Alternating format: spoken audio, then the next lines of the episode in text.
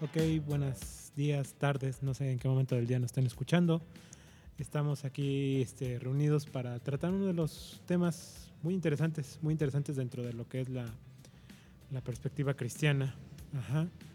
Eh, y no sé si quizás a lo mejor ya lo han escuchado en alguna otra ocasión, en algún otro podcast, lo que son las famosas leyes espirituales o lo han visto en internet, no lo sé. Estamos aquí el día de hoy con mi compañero este, Josafat y con mi compañera Pau. Amigos. Muy bien, muy bien. Fíjate que justo, justamente eso decías. Yo realmente casi, al menos en mi vida cristiana, no lo había escuchado como, o sea, sí lo había escuchado como leyes espirituales, pero se me hace como muy cuadrático, como que muy, este, muy de abogados, por así decirlo, ¿ah? Pero ya entendiendo, entendiendo bien la, la palabra y lo que pudimos estudiar en la semana, sí me doy cuenta que sí son como tal leyes que hay que seguir. ¿Cómo estás tú, Pau? Muy bien, gracias a Dios. Eh, pues a mí se me hacen muy interesantes estas leyes, son muy importantes para la vida de un cristiano y sobre todo porque nos ayudan, nos ayudan a mejorar nuestra relación con Dios y en nuestro entorno. Son muy buenas para nuestro entorno. Exactamente. Fíjate que, que vamos a empezar con la primera, que sería, este, hay muchas maneras de verlo. Yo, por ejemplo, lo, lo resumí en una palabra que es amor. No sé, no sé cómo, tú, cómo, cómo lo tienes tú, Pau, el, tu título de la primera. El amor de Dios. El amor de Dios. ¿Tú, Charlie? Sí, pues es este el amor de Dios o Dios te ama, ¿no? No como que no me gusta encasillarlo como tal dentro de un título, por decirlo así. Yo creo que ya cuando la vas viendo la ley ya te, te, te englobas y lo defines personalmente, ¿no? Cada quien lo va a definir de acuerdo a su propio pensamiento, de acuerdo a su propio sentir, pero básicamente es el amor de Dios. Sí, claro, y creo que pues, muchas personas han experimentado de manera diferente el amor de Dios. Algunos a través de un milagro, a través de la salvación, a través del rescate, a través de alguna situación que hayan estado pasando, han experimentado el amor de Dios. Principalmente yo, y creo que la mayoría de nosotros nos basamos ahí en Juan 3:16, que de ley también nos los tenemos que saber de memoria, ¿no? Que dice, porque de tal manera amó Dios al mundo, que ha dado su Hijo unigénito para que todo aquel que en Él cree no se pierda, mas tenga vida eterna. Esa es la promesa principal del amor de Dios, que, que no nos perdamos y que tengamos la vida eterna. También eh, Dios quiere que amemos a los demás, que amemos a nuestros hermanos con un amor desinteresado, bondadoso. Eh, busca también mostrar que envió a su Hijo al mundo para que vivamos por Él. Así es. eh, ¿cómo, lo podría definir yo aquí? Imagínense, uno como padre, bueno, yo no tengo la, la experiencia como tal de ser padre, pero dar a tu hijo para salvar a los demás, dar a tu propio hijo para salvar a los demás. O sea, imagínate la cantidad de amor que puedes tener para, para hacer eso. ¿Sí? O vamos a verlo desde la perspectiva de Jesucristo. Amar a la gente la gente te puede hacer muchas cosas. O sea, tú puedes ser muy amable con las personas, puedes ceder el paso en la calle, puedes este, ayudar al necesitado. Pero a lo mejor a los cinco minutos ya alguien te hizo algo. Sí, sin deberla ni temerla, y alguien te hace algo. Y, que en ese momento digas, ¿sabes qué? Pues yo te perdono por lo que, por, lo que me hiciste. O sea, muchas veces eh, nos quedamos así como que con el sentimiento a lo mejor, ¿no? De decir, ah, se, se pasó, se pasó esta persona, ¿no? Por lo que me dijo, por lo que me Sí, hizo, no sé. Entonces, este, yo creo que experimentar ese amor tan grande, tan, tan grande, no es fácil. No, no es fácil. Pero yo creo que la misma palabra es la que nos ayuda a lograr eso.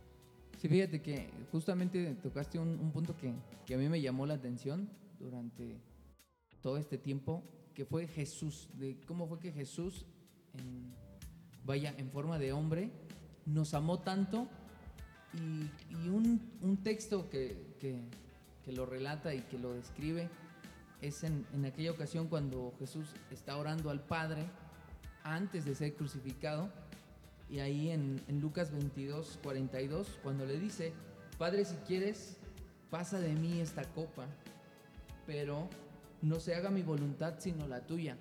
Yo creo que ahí también Jesús mostró su amor para nosotros, porque claramente estaba en un momento de estrés, en un momento difícil, en donde hasta podría decirse que se sentía solo, y él bien pudo, con toda su gloria y su poder, pues retractarse y decir, ¿sabes qué? No voy a morir por nadie, porque yo no quiero sufrir como humano.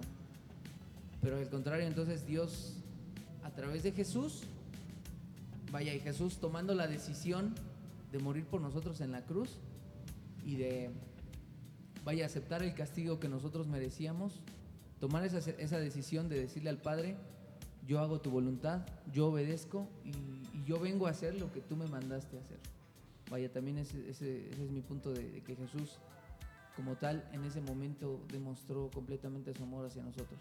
Sí, y bueno, también lo que tú dices, yo pienso que el morir para él debe de haber sido muy difícil, también un momento muy doloroso, por algo que él no tenía que pagar por nosotros, pero aún así lo hizo porque nos amaba y dio su vida para que nosotros pudiéramos ser perdonados, para que fuéramos hijos del Padre. Nos llamó inclusive hermanos por todo el amor que nos tenía y pues sí, es muy muy doloroso y muy difícil y también ha sido muy difícil ver que muchas personas no tenemos ese ese amor que él nos mostró, porque él fue nuestro ejemplo y, debe, y como tal debemos seguirlo como ese ejemplo que él fue para nosotros. Sí. Así es. Yo también lo veía en alguna ocasión yo, yo divagaba, o sea, en el sentido de que Jesús también era tan paciente con nosotros. Y yo lo veo en los apóstoles, o sea, cuando, cuando se les presenta en ese episodio de la, de la barca y la tormenta, cuando llega él caminando y que piensan que es un fantasma y les dice, soy sí, yo. Yo sí me espantaría, la neta. Sí, yo me espantaría. Pero les dice, es que ustedes también podrían hacerlo, ¿no? Y Pedro dice, ah, no, sí, está bien, ¿no? Y ahí va Pedro también a, a aventarse al agua y, y, de repente, no, sí, sí puedo, y de repente empieza a dudar Claro. y se empieza a hundir. Y Jesús le dice, hombres de poca fe, ¿no? Entonces, yo creo que también aquel, aquel episodio cuando, cuando les lava los pies, que le dice, no, es que cómo crees que tú lo vas a hacer, ¿no? ¿Cómo crees? Dice, es que algún día van a entender todo esto. Yo, yo creo que Pedro pasó por un, una madurez espiritual enorme durante todo ese tiempo que estuvo con Jesús, pero creo que su crecimiento espiritual mayor fue cuando, cuando Jesús fue, fue cuando resucitó, ¿sí? Cuando resucitó, que lo empezaron a ver, que empezaron a, a estar con él ya después de que resucitó. Yo siento que ahí fue cuando Pedro tuvo su mayor madurez espiritual. claro. Sí, Porque yo, yo, veo, yo lo veo así. Pedro antes, cuando estaba Jesús en vida, cuando estaba en este plano, por decirlo así, este, era muy dependiente. O sea, él pedía que los ayudara, él pedía que, este, ¿cómo lo hacemos con esto? ¿Cómo lo hacemos para hacer esto? Eh, mejoraslo tú, este, tú abre el camino, no sé, tú, tú multiplica el pan, etcétera. Sí, cierto. Pero cuando ya pasa esto, de que Jesús se va, resucita, y ya empieza a predicarles, y que les dice el Espíritu Santo los va a ungir, cuando están orando, y cuando baja el Espíritu Santo, es cuando él se da cuenta, Pedro, de, de la responsabilidad que les confirió Jesús, ¿sí? Y es cuando yo siento que él, él, es- él ya toma las riendas Claro. y, y incluso inclusive al punto de, de llegar al templo y sanar al, al lisiado y vente vámonos y que lo vean todos los demás y que, lo- y que empezaron a, a- a, pues a, a atacarlo a, encarcelarlo continuamente Sí. por, por esto por difundir la palabra de Jesús siendo que en su momento lo negó Sí, o sí, sea, cierto. llegó al punto, llegó al punto su, su temor o su duda, porque fue, para mí, yo así lo veo, fue, fue duda de negarlo. Ujú. Siendo que cuando Jesús le dijo, es que me vas a negar, no, que cómo crees que yo no lo voy a hacer, ¿no? Sí, claro. Pero llegó a, a ese punto su miedo. Cuando le empieza a decir la gente, es que tú estabas con Jesús. No, no, ¿cómo crees? Yo no estaba con él. Porque para mí fue, el- fue miedo lo que le, le dio a Pedro en ese momento. Pero ya fue, vuelvo, vuelvo a lo mismo. Cuando ya fue ungido por el Espíritu Santo, tuvo un despertar espiritual enorme y él tomó las riendas ya de, de este, pues del- de, de la tarea de evangelizar. Claro, y fíjate, acabas de, de decir otra vez un punto exacto que es el Espíritu Santo.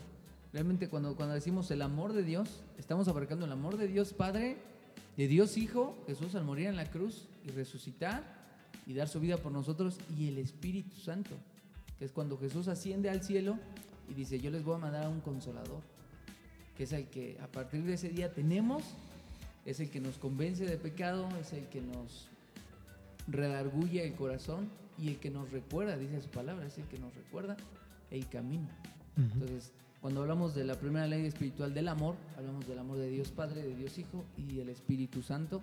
Y vaya, es el amor completamente perfecto. Así es. Sí, y también hablando dentro de esta ley, eh, nos menciona el propósito de Dios. Y bueno, eh, Jesucristo nos dijo que Él nos iba a dar vida y vida en abundancia. Eh, dentro de esta parte, ¿cómo ven ustedes la, la abundancia que Dios nos da, que Jesucristo nos da a través? Mm. Yo, yo lo, lo aterrizaría, o, o menos en mi vida, yo, yo lo he visto en la abundancia de la vida con mi familia. Yo a veces este, agradezco mucho a Dios por cada día que me permite tener a mi familia, a mis padres, a mis hermanos. Y esa abundancia de la vida se ve en la alegría de mis hermanos, en la, en la salud de mis padres, en la bendición que tenemos al venir a la iglesia y servir cada, cada domingo, al servir con los jóvenes, con los proyectos de la iglesia. Yo creo que para mí esa vida abundante sería en esa felicidad y en esa convicción y en toda en todo lo que engloba la iglesia, que realmente yo lo, puedo decir muy personalmente, que el, estar en la iglesia, el servir a Dios es mi vida. Realmente yo creo que no me vería en otro lugar más que en la iglesia y sirviendo a Dios. Y yo eso lo consideraría mi vida en abundancia, que yo me siento pleno y me siento feliz estando sirviendo, sirviendo a Dios. Sí, mm, vamos a verlo así. Abundancia. Si tú le preguntas a, a una persona X en la calle, ¿para ti qué es la abundancia? Yo creo que la mayoría te va a decir, no, pues tener un carro, Ah, casa, dinero. Sí, claro. Ajá. Pero no necesariamente, o sea, recordemos que, que Jesús no veía las cosas desde esa perspectiva. Entonces, la abundancia no, no necesariamente va a ser en lo material, sino en lo espiritual, como tú lo acabas de mencionar. Yo creo que muchas veces nos ha pasado que hemos hecho algo que te da una satisfacción. ¿Sí? Ayudar a una persona necesitada, este, quizás en una ofrenda, quizás este, no sé, se me ocurre en una actividad altruista. Cuando ahorita que se está haciendo los proyectos de las diferentes misiones y tú te quedas con una satisfacción en tu corazón.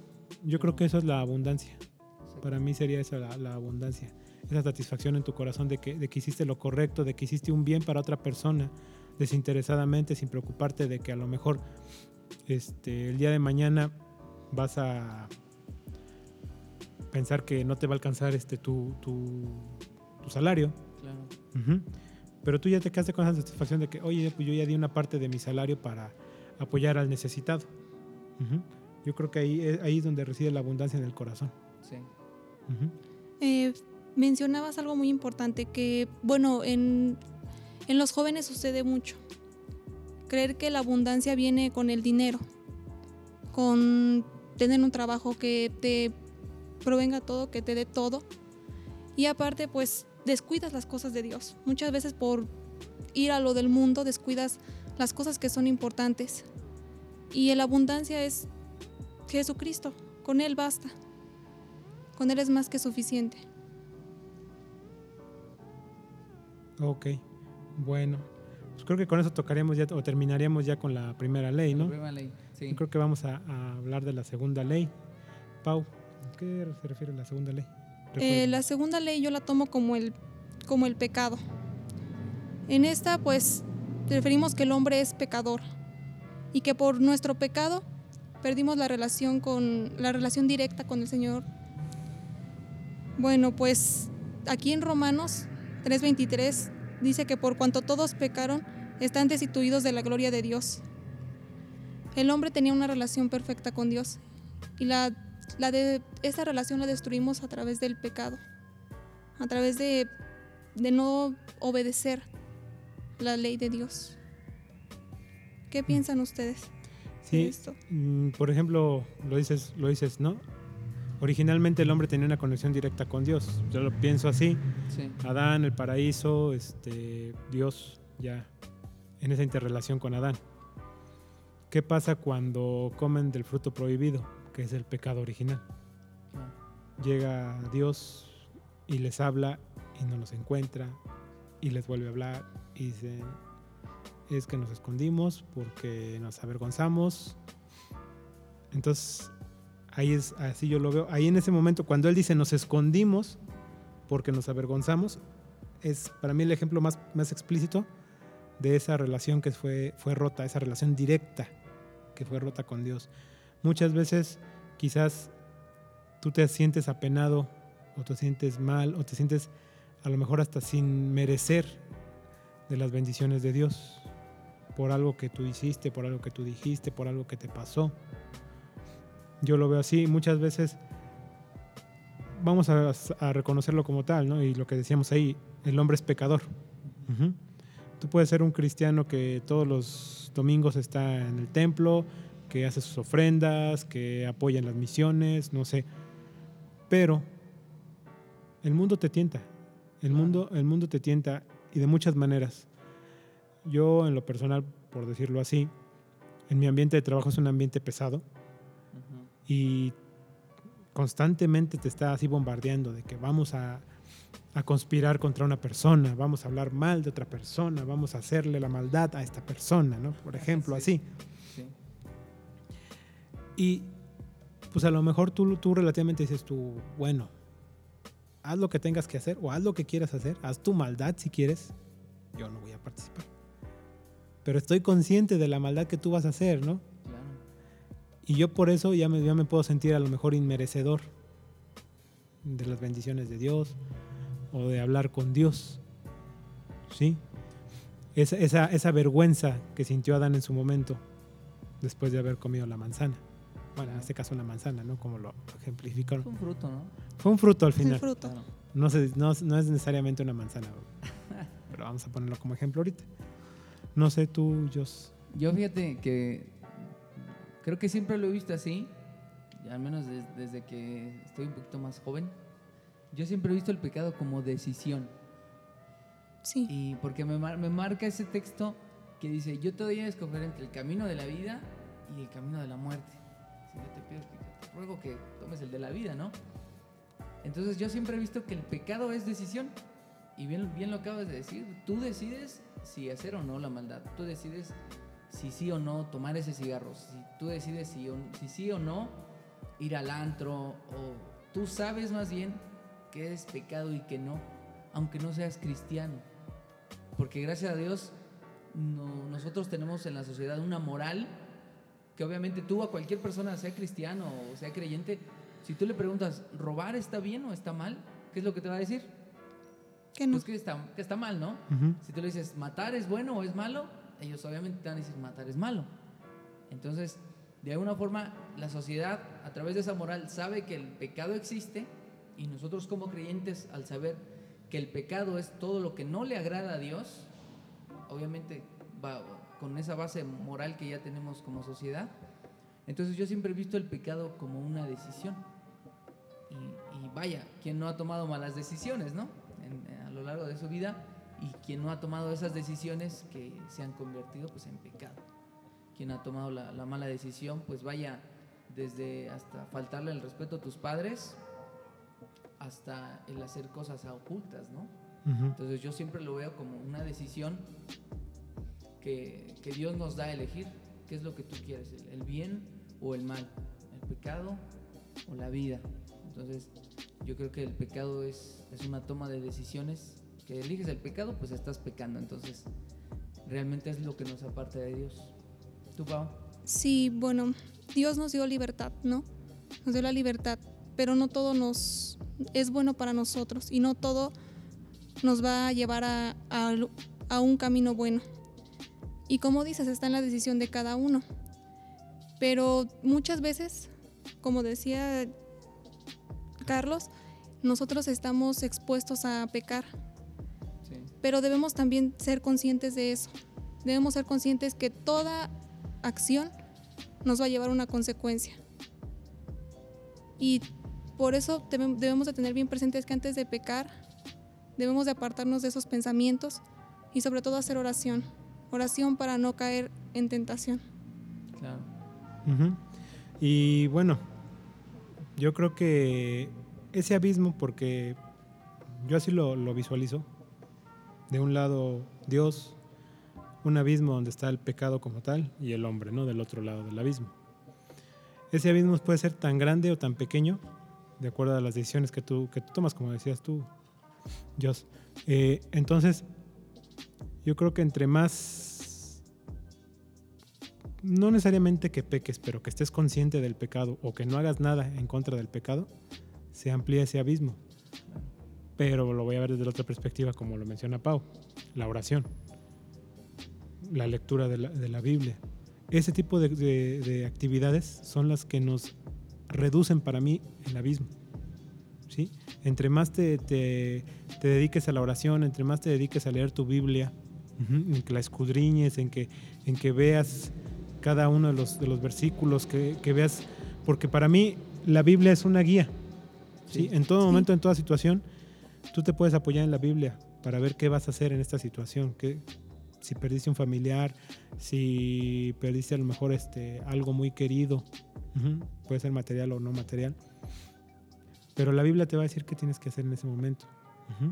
Y no sé, no sé ustedes, pero yo en lo personal puedo llegar a sentirme muy frustrado o muy inquieto por una situación en particular, pero cuando yo me pongo a leer luego la Biblia, ciertos versículos de la Biblia, sientes paz Sí, sí, sí. sientes paz y, y ves las cosas de como que pues, se va a solucionar. Vas a encontrar una solución al problema y, y Dios te va a ayudar. Claro. Ujú. Fí- Fíjate que a mí me. No, no como tal. Bueno, sí me gusta, obviamente, el, este, el texto que les voy a platicar.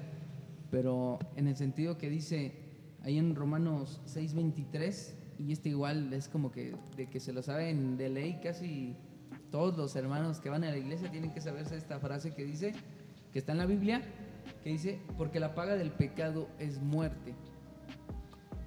Aquí me llama la atención y estoy buscando en otras versiones y como tal menciona pecado, no pecados.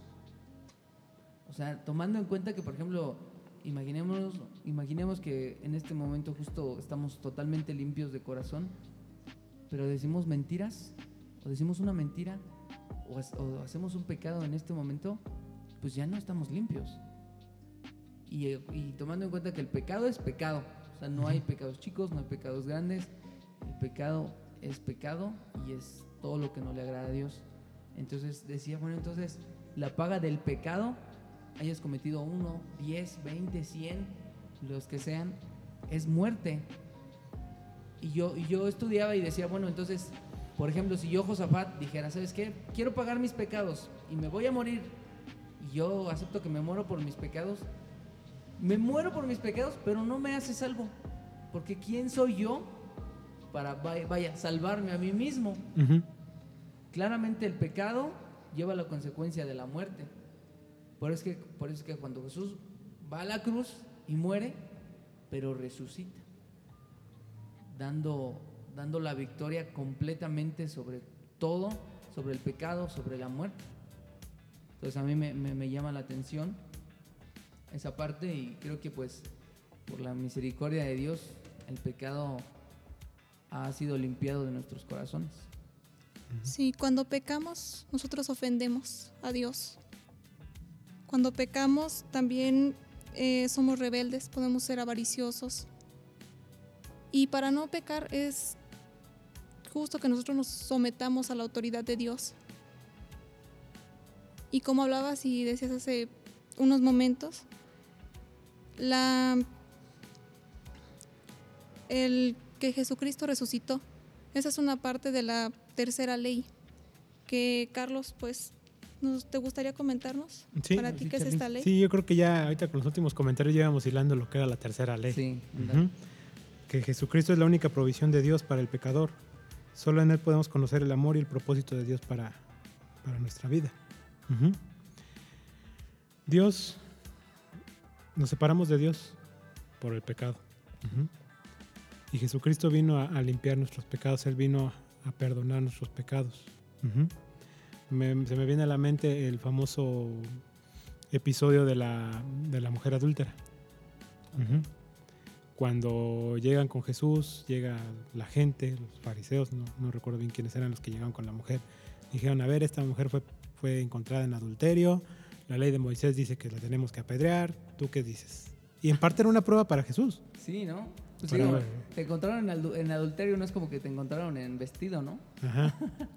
Entonces, a mí me gusta mucho eso, eso- esa característica de Jesús, de que encuentra el modo correcto y perfecto de responder cada episodio con los fariseos, cada episodio donde lo cuestionaban, donde lo, donde lo ponían a prueba. Y en esta ocasión me encantó que dice, bueno, el que esté libre de pecado, que aviente la primera. Entonces todos así como que, ups, eh, bueno, ya me acordé que tengo que ir a checar los frijoles o no sé, ¿no? Sí. Luego vengo, todos se van. Nada más se queda Jesús con la mujer. Y Jesús le dice, ¿dónde están todos los que te acusaban? Se han ido. Yo no te estoy acusando, así que te puedes ir. Pero no peques más. Y en ese momento fue salvada. En ese momento fue perdonado sus pecados de ella. Yo me quedo mucho con, con ese episodio y siento que es el que representa mucho esta parte. ¿Sí? Porque Jesús murió en nuestro lugar. Él- Ahí una vez más Él tomó nuestro lugar para salvarnos de nuestros pecados, Sí. pero resucitó. Porque Él era todopoderoso, Él era omnipresente, omnipotente. Y esa era la prueba máxima, que Él iba a vencer la muerte. Exactamente. Y la manera de demostrarlo era resucitando.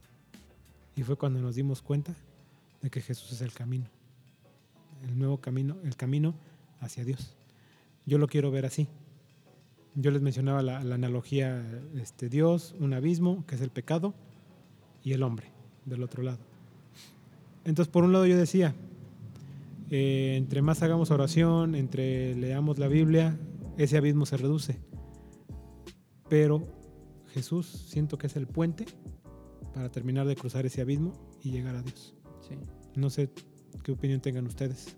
Yo fíjate, igual me- me, gusta que tu, tu, tu forma de ver las, las leyes a través, como dices, de episodios, de, de, de- de lugares que encontramos en- dentro de la Biblia. Y a mí siempre, siempre me ha llamado la atención, hasta me da un poquito como de comedia, la parte, el episodio, como dices tú, cuando está un ciego, está, está Jesús y, y está un ciego, y Jesús le dice al ciego, ¿qué quieres que yo haga? O sea, obviamente Jesús sabía y todos los que estaban dentro de, de la casa en esa, en esa vez sabían que él era ciego. Entonces, por ejemplo, imagínate, Charlie, que te llega un vagabundo. ¿Qué crees que sea lo primero que te va a pedir? Dinero o comida, ¿no? No creo que él te diga, oye, este, dame un consejo o dame, léeme un cacho de la Biblia. Quizás, ¿no? Pero a mí me llama la atención cómo es que el ciego no perdió, como por así decirlo, la cabeza en el sentido de que Jesús le dice, bueno, ¿qué quieres que yo haga? O sea, Jesús diciéndole a un ciego, que no ve obviamente, como pidiéndole, ¿qué quieres que yo haga? Y, y tomándolo como de, pues no es obvio que recupere la vista. Y Jesús le dice, tus pecados te son perdonados. Y, y de ahí, en, en ese versículo, dice, no es más fácil, ah, porque los fariseos decían, no, que por qué, por qué no lo sanas, por qué no recupera la vista y así. Y Jesús le dice, pues no es más fácil decirle, tus pecados te son perdonados. Si, si a mí, me lo, si a, si a mí me, lo, me lo preguntara Jesús, ¿qué prefieres? Como decía Pau, a ti un joven, ¿quieres un super trabajo, quieres mucho dinero, muchas riquezas? ¿O quieres que tus pecados te sean perdonados? Yo preferiría que mis pecados fueran perdonados. Entonces, igual yo creo que ese amor de, de Jesús, al perdonarnos nuestros pecados, nuestras faltas, nuestras ofensas, pues se ven todos los días. Y más que nada se ve cuando nosotros de corazón oramos a Dios y pedimos perdón cuantas veces tengamos que pedir perdón. Sí, el pecado nos hace sentir mal, sucios. Y bueno, en esta, para resumir esta ley, Jesucristo venía a eso, a morir por nuestros pecados. Y Él era el único que podía, porque el pecado venía de Adán y de Eva. Y Él era el único que cumplía con ese requisito para salvarnos. Él tuvo que morir y resucitó. y con él se cumplió toda la ley que estaba mencionada desde antes, desde el Antiguo Testamento. No sé, creo que algo, algo más que quieran comentar acerca de esta tercera ley. Pues a mí como que no me gusta mucho el pecado, ¿verdad? por obvias razones, ¿no? Pues pero, sí. pero por, por ejemplo, yo, yo, por ejemplo, tú, Charlie, cuando, digo, no es como que te pregunte directo, ¿no? Pero cuando pecas, digo, creo que todos nos, creo que todos hemos, hemos pecado, pero, por ejemplo, para los que nos están, no nos están viendo, pues obviamente Charlie es un poquito más grande que, que nosotros dos, que Pau y que yo. Pero, ¿a, ¿a qué voy con esto? Que tú conociste a Jesús, ¿a qué edad? Yo creo que fueron que como a los 38 años. Bueno, realmente, para mí, Ajá. yo siempre he sido, he, tenido ese, esa, incul- esa educación religiosa. Sí. De una u otra perspectiva he tenido la educación religiosa. ¿sí? Reconoces lo que es bueno y lo que es malo. Yo, yo me acuerdo mucho, y eso casi nunca se los platico a nadie. Yo de niño yo me acuerdo que luego salía con mis papás a algún lado, íbamos de viaje o así. Y yo recuerdo mucho que de niño yo iba en el asiento de atrás y yo sentía que jugaba con Jesús. Ah, ¿neta? Yo sentía que jugaba con él. A mí se me hacía algo muy curioso. O sea, en ese momento lo veía como algo muy infantil, muy inocente. Pero últimamente, de- de- del momento en el que tuve ese llamamiento, del momento que tuve ese bautizo, lo recordé ese episodio en mi vida. Entonces yo siempre, de una u otra manera, eh, Jesús ha estado en mi vida. ¿sí? No voy a negar que a lo mejor me alejé por las cosas del mundo, por la escuela, por el trabajo, no sé. Sí llegué a alejarme en su momento, pero Él siempre ha estado en mi vida, porque yo sé que Él siempre ha visto por mí y por ti, por, por Pau, por todo el que lo necesita, ¿no? Él está ahí para nosotros, la cosa es que nosotros le hagamos caso. Entonces, en ese sentido, pues sí, en ese momento que yo me alejo, pues sí, peco, eh, caigo en mentira, caigo en diferentes tipos de situaciones. Y cuando ya tengo este llamamiento, cuando tengo este bautizo, pues sí sientes que, que tus, pe- tus pecados son perdonados, sientes que, debe- que ves la vida de manera diferente, que esa vida que tú llevabas antes ya no es. Ujú. y, y ves las cosas de manera diferente, obviamente, ¿no? Como te digo, yo así lo veía. El pecado te aleja, hace más grande ese abismo que te Sí. separa de Dios. Yo así lo veo porque yo así lo, lo siento, que lo viví. Pero de, que, de ese momento que tienes ese bautizo, en ese momento que tú tienes, que tú lees la Biblia, en ese momento que tú haces tu oración, ese abismo yo, para mí, se ha ido reduciendo. ¿Sí? Y que Jesús está ahí para ayudarme a pasar. A lo mejor a la larga, así que ya Dios dirá, en el momento que me llame a rendir cuentas, a lo mejor ya nada más es una brechita. Sí, Así como que ya nada más bríncale. sí. Sí. Más te agarro la mano para que no te caigas. Ándale. Pero ya sí lo veo. Ujú. Claro. ¿Y, tú, tú Pau, a, a qué, a qué edad conociste a, a Jesús? Cuéntanos de tus 54 años que tienes. no, ¿cuántos años tienes? 23. 23, 23, perdón, perdón. A ver, cuéntanos, ¿cómo, cómo fue que tú, tú conociste a Jesús? Eh, por una amistad. Realmente una amistad fue la que, la que me habló. Y pues como dice muchas veces su palabra, Él nos rescató cuando nosotros estábamos muertos en el pecado, ¿no? Y pues sí, es muy difícil. Es a veces muy difícil para uno como joven eh, no pecar porque por las amistades, por el trabajo, por la escuela, ¿no? que los mismos amigos o las amistades que tienes te llevan a, a cosas que no debes de hacer, cosas que no son buenas para uno. Y pues es muy difícil, es difícil, pero en, medida que, en la medida que tú vas eh, estudiando la palabra, que amas sobre todo a Dios eh, y que tu ejemplo se vuelve Jesucristo, es la forma en la que tú vas respetando esa autoridad. Se te hace más fácil ver la vida de, de, la forma en la que Jesucristo la veía, siguiendo lo que el Padre le decía, ¿no? Y pues ha ayudado mucho. La verdad que eh, Jesucristo trae a tu vida paz, amor y sobre todo verla de otra forma, de una manera más bonita, porque Él siempre ha sido nuestro refugio, ¿no? ¿Y tú de qué manera la ves, Yosa? Pues yo, yo pues ahora sí que, como quien dice, no me gusta decirlo porque sonaría así como de, ay, ¿a poco sí? O algo así. De que yo nací como quien dicen, cuna cristiana, ¿no? Desde, desde chavito. Pero yo, yo me acuerdo que yo tuve mi encuentro con Dios, con Jesús, hasta mis 12 años, hasta mis 12 años de adolescente. Y eso porque pues yo estaba aprendiendo a tocar batería y todo. Y yo me acuerdo que una vez estaba, estábamos en clase, en la escuela dominical, y estaba una maestra que se llama Anita, Ana, Ana Leslie Colín, que ahora es esposa de un pastor. Y yo me acuerdo que esa clase había tratado sobre el pecado precisamente.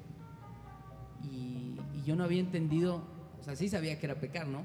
Pero yo no había entendido que como tal, yo como adolescente era alguien pecador y que al pecar yo me había alejado de Dios y que al pecar yo no iba a poder entrar al reino de los cielos. O sea, yo en ese momento que sabía que era pecador, desde chavito, pues 12 años, yo decía, pues es que no me voy a ir al cielo. Si muero hoy o si Cristo viene, pues no me voy a ir al cielo. Entonces yo me acuerdo que en esa vez estábamos en el salón y literal yo creo que, no sé, yo a mí se me olvidó que estaban los demás y nos pusimos a orar y yo estaba chillando y llorando y aceptando a Jesús en mi corazón, pidiendo perdón. Y no se me va a olvidar que desde esa vez yo se me ha quedado marcado siempre de, de que no importa, no importa si hoy en la tarde pecaste, si ayer, si hace cinco minutos, mientras tengamos vida y mientras Jesús no haya venido por su iglesia, todavía tenemos una oportunidad, todavía hay, un chance. Y es precisamente la, última ley espiritual, la, que vamos a ver, que es precisamente el creer en, Dios, creer en Jesús y la salvación que Él, nos da por medio de, Jesucristo. Mm, así es, el recibir a Dios en, tu corazón, en tu vida. Y voy a hacer otra, otra remembranza, otro episodio. Sí, está chido. A mí, en lo particular, últimamente, últimamente de lo que he estado leyendo, de lo que he estado viendo, he visto a Pedro. Pero para mí, creo que uno de los personajes favoritos que tengo dentro de lo que es el Nuevo Testamento es Pablo. O sea, para mí Pablo es como que el ejemplo más fiel de esta ley. Sí. Porque todos recordamos cómo era Saulo. Su forma de ser, su forma de atacar a Pedro y a todos los apóstoles, a todos los que eran cristianos en su momento. Sí. ¿Sí?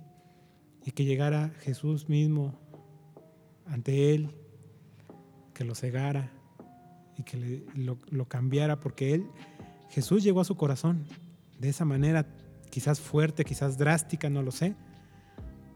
Y lo cambió radicalmente. Recuerdo mucho, mucho una prédica. No, no recuerdo bien qué, qué, pastor era el que daba la prédica. Que hablaban de eso. O sea, Saulo era, tenía un estilo muy como militarizado, ¿sí? Muy rudo, muy, muy fuerte. Y cambió diametralmente, 180 grados, su actitud, su forma de ser.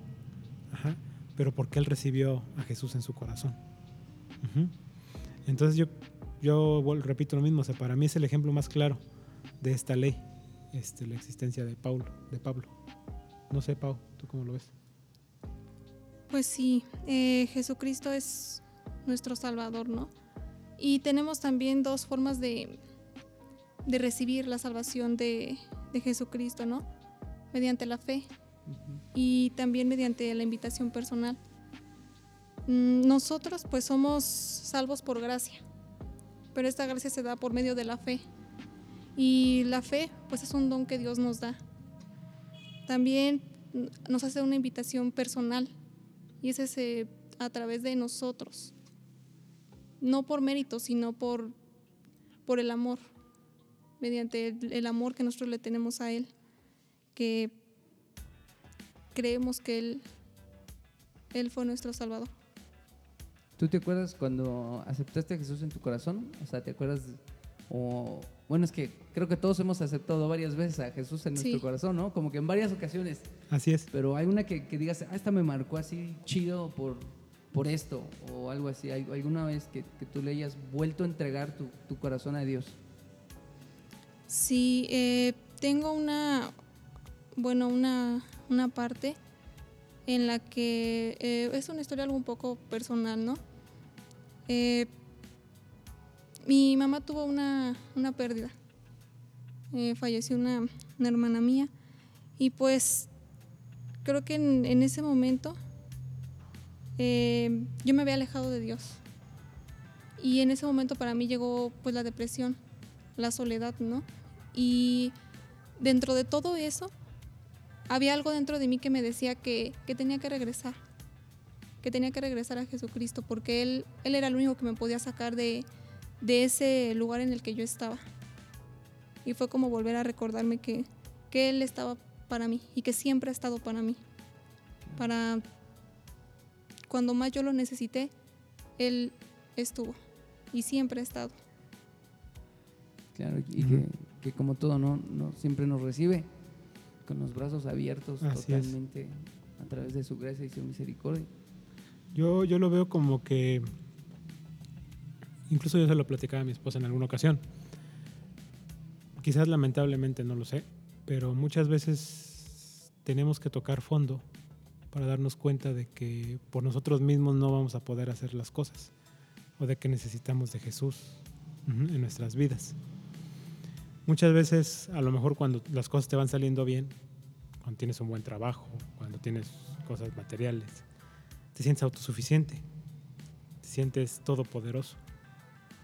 Pero cuando empiezas a perder las cosas, cuando por una u otra, otra situación caes, es cuando te das cuenta de que lo necesitas en tu vida. Ujú. Entonces para mí es así como que yo, lo- yo, yo siento que lo he recibido en más de una ocasión, pero ha sido en, en ese tipo de situaciones, cuando yo he caído. Claro. Ujú. Cuando uno más Y, necesita. y, y de eso, derivado de eso, eh, de un tiempo para acá, yo lo veo así también, el hecho de, de decir, bueno, si el día de mañana me va bien, no debo de olvidar, no debo de olvidar que es gracias a Dios. Sí, claro. Y que Él siempre está conmigo. O sea, como que caigo, así que caigo en el pecado de vanidad o en el pecado de, soberbia, ¿no? Por decirlo así. Y yo creo que es algo relativamente común en, en el mundo. No sé tú qué opinas. Pues, eh, prácticamente yo, yo, yo lo creo que lo vivimos todos los días. Y estas cuatro leyes espirituales a veces lo- los, los llegamos a tomar como pasos, pasos para llegar al, al cuarto punto que es aceptar a Jesús en nuestro corazón. Y a mí me pasa siempre que a veces estoy, pues, estamos lejos de Dios o nos apartamos un poco o hicimos algo. Y a veces tenemos miedo de volver a empezar al primer paso que sería reconocer que Jesús pues, nos ama tal y como somos, no porque, lo- no porque no nos ama por lo que le podamos dar a Dios, porque Él es dueño de todo, sino que nos ama por, por nosotros, porque somos nosotros, porque Él pagó por nosotros. Y algo que como jóvenes nos cuesta entender es de que de qué nos salva Dios, de qué nos salva Jesús, el Espíritu Santo, pues nos salva precisamente de eso, de, de la depresión, de la tristeza, De la ansiedad. de la ansiedad, de las cadenas. No nos, no nos damos cuenta, pero ya tenemos muchos vicios atrás. Ya hemos hecho dioses algunas cosas.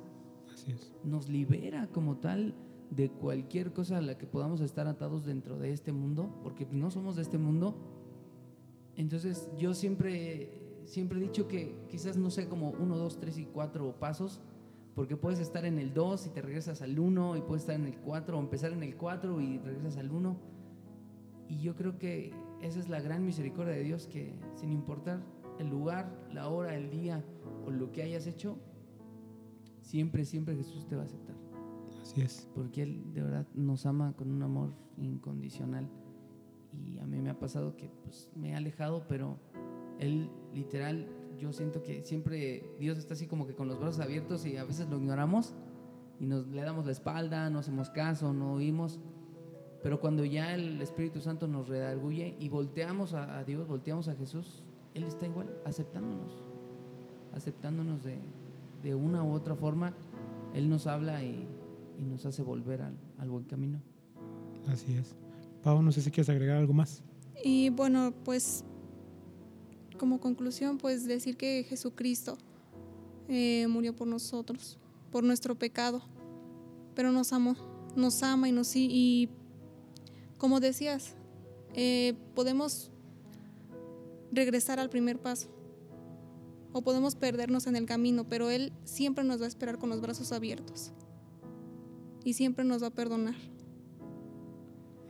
Así es. Pues yo creo que ya para concluir, queda la invitación abierta, ¿no? Queda la invitación abierta para todos los que nos están escuchando a que chequen estas leyes espirituales y pues nada les quita ponerlas en práctica. Yo creo que van a ganar más de lo que podrían perder. Ujú. Claro. No sé si quieran agregar algo más. Yo me, me gustaría terminar con, con guiar a alguien que nos está escuchando en este momento que quizás no ha aceptado a Cristo en su corazón, que lo podamos guiar en, en oración, así como alguna vez a nosotros nos guió alguien en oración. Ujú, Quizás no sabíamos cómo orar a Dios o qué decirle Ujú. para aceptar, para pedir perdón, pero hubo alguien, una persona que fue enviada por Dios para que nosotros aceptáramos a través de la oración, aceptáramos la salvación. Entonces, pues vamos a, voy a repetir una, una sencilla oración, que si tú estás ahí y la crees con fe, con voluntad propia y de corazón, créeme que va a funcionar.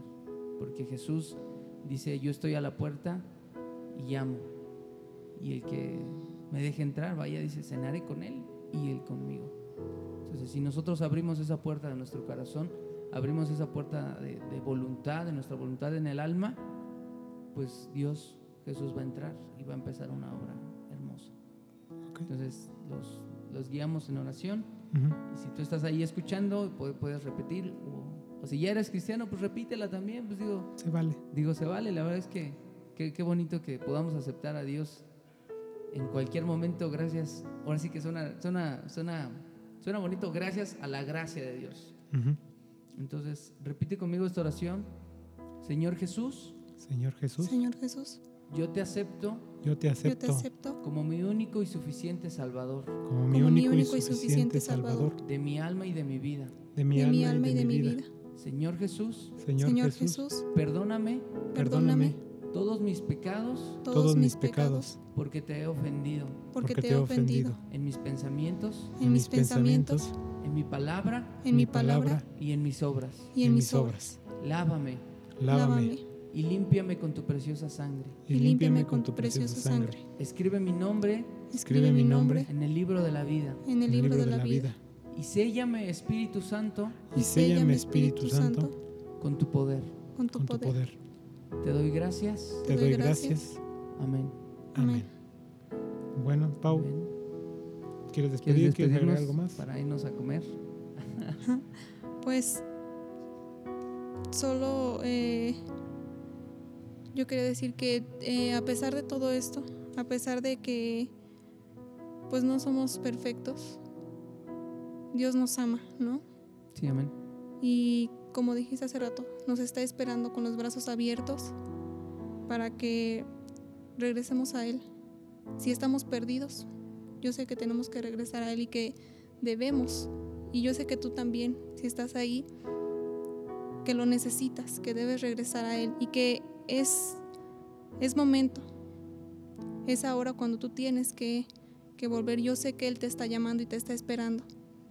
Y si tienes algún, alguna carga, te sientes atado, estás pasando por momentos difíciles, es momento que- de que vuelvas a Él. Él va a ser tu, tu consolador. Sí, Así es. Bueno, pues gracias por escucharnos en este episodio de, de, de las cuatro leyes espirituales. Y para mí, si tú estás escuchando, créeme que no es casualidad que estés escuchando esto. Claro. Dios te lo ha mandado para que hagas algo significativo, para que te des cuenta de, de cuánto te ama y de cuánto te ha estado esperando. Gracias por escucharnos y nos vemos la próxima. Sí, no, pues gracias, Charlie. Pues. Hay Sale. que comer. Vámonos con un cafecito.